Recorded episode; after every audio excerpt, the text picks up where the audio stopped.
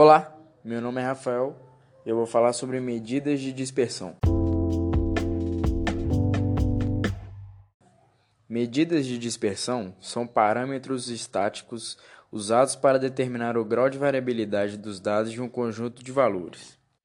As medidas de dispersão são aplicadas para determinar o grau de variação dos números de uma lista com relação à sua média.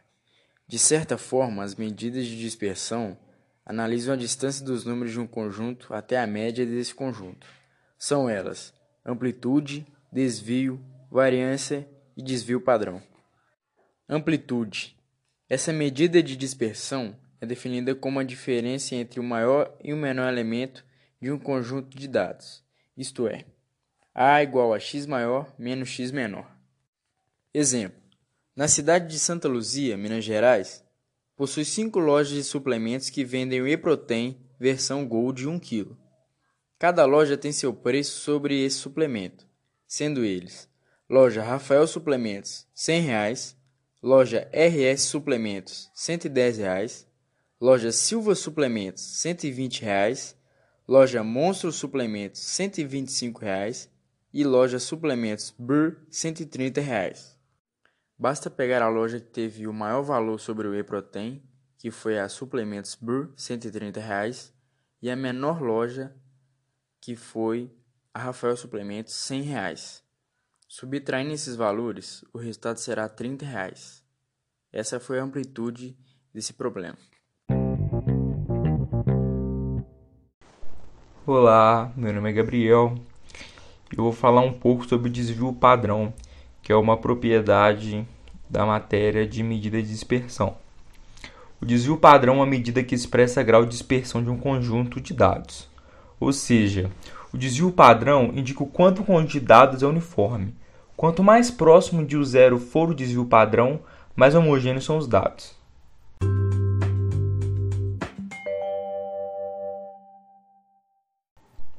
Existe uma fórmula que se utiliza para calcular o desvio padrão.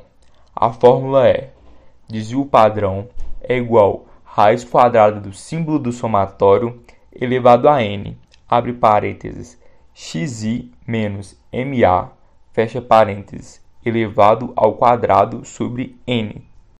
Sendo os termos dessa fórmula, o símbolo do somatório indica que temos que somar todos os termos, desde a primeira posição até a posição n.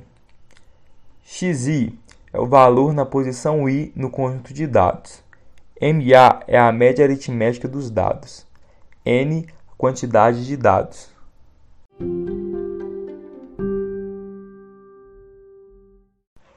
Com a fórmula, podemos perceber que o desvio padrão é simplesmente o resultado positivo da raiz quadrada da variância. Mas o que é variância?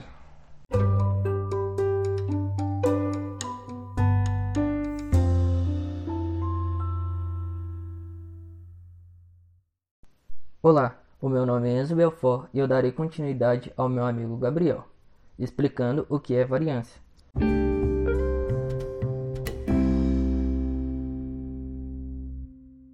Bom, a variância é uma medida de dispersão que mostra o quão distantes os valores estão da média.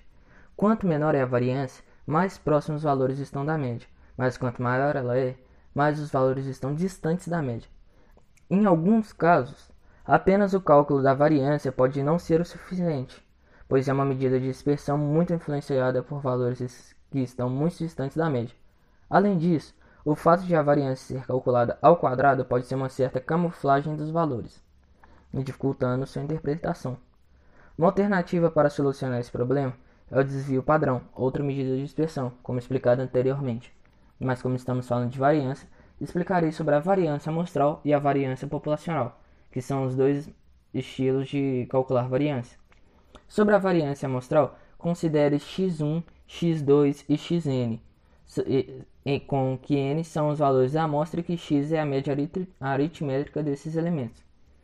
Bom, o cálculo da variância amostral é dada por, abre parênteses, x1 menos x, fecha parênteses, elevado ao quadrado, mais x2 menos x fecha parênteses, elevado ao quadrado, mais xn menos x, fecha parênteses, elevado ao quadrado, sobre n menos 1.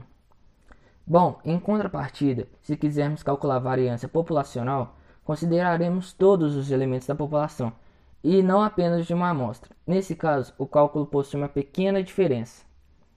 Bom, o cálculo é, abre parênteses, x1 menos x2, fecha parênteses, elevado ao quadrado, mais, abre parênteses, x2 menos x, fecha parênteses, elevado ao quadrado. E assim em diante, é como xn menos x, fecha parênteses, elevado ao quadrado, sobre n. E agora daria um exemplo. Em uma escola, a direção decidiu observar a quantidade de alunos que apresentam todas as notas acima da média em todas as disciplinas. Para analisar melhor, o diretor Fabiano resolveu montar uma tabela com a quantidade de notas azuis em uma amostra de um quadro da turmas ao longo de um ano. Bom, a tabela se é assim: na primeira parte, turmas, dividida em sexto, sétimo, oitavo e nono ano, e a quantidade de alunos da média, dividida em primeiro bimestre, segundo, terceiro e quarto bimestre. Bom, os alunos do sexto ano, no primeiro bimestre para frente, até o quarto, fizeram 5, 8, 10 e 7, respectivamente. Do sétimo, 8, 6, 6 e 12. Do oitavo, 11, 9, 5 e 10. Do nono, 8, 13, 9 e 4. Bom, antes de calcular a variância, é necessário verificar a média aritmétrica x da quantidade de alunos acima da média em cada turma. Fazendo a conta, o sexto ano achamos 7,5. No sétimo ano, achamos 8. No oitavo ano, achamos 7,75. E no nono, achamos 8,5. Para calcular a média, é só somar todos os números das turmas e dividir pelo número de bimestres, que é 4.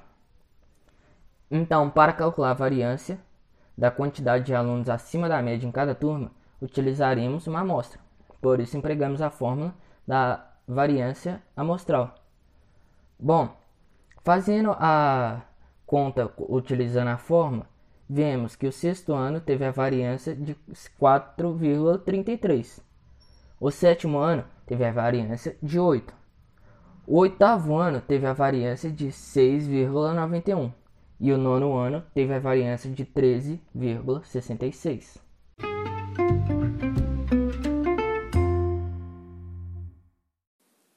Obrigado pela sua atenção e até a próxima.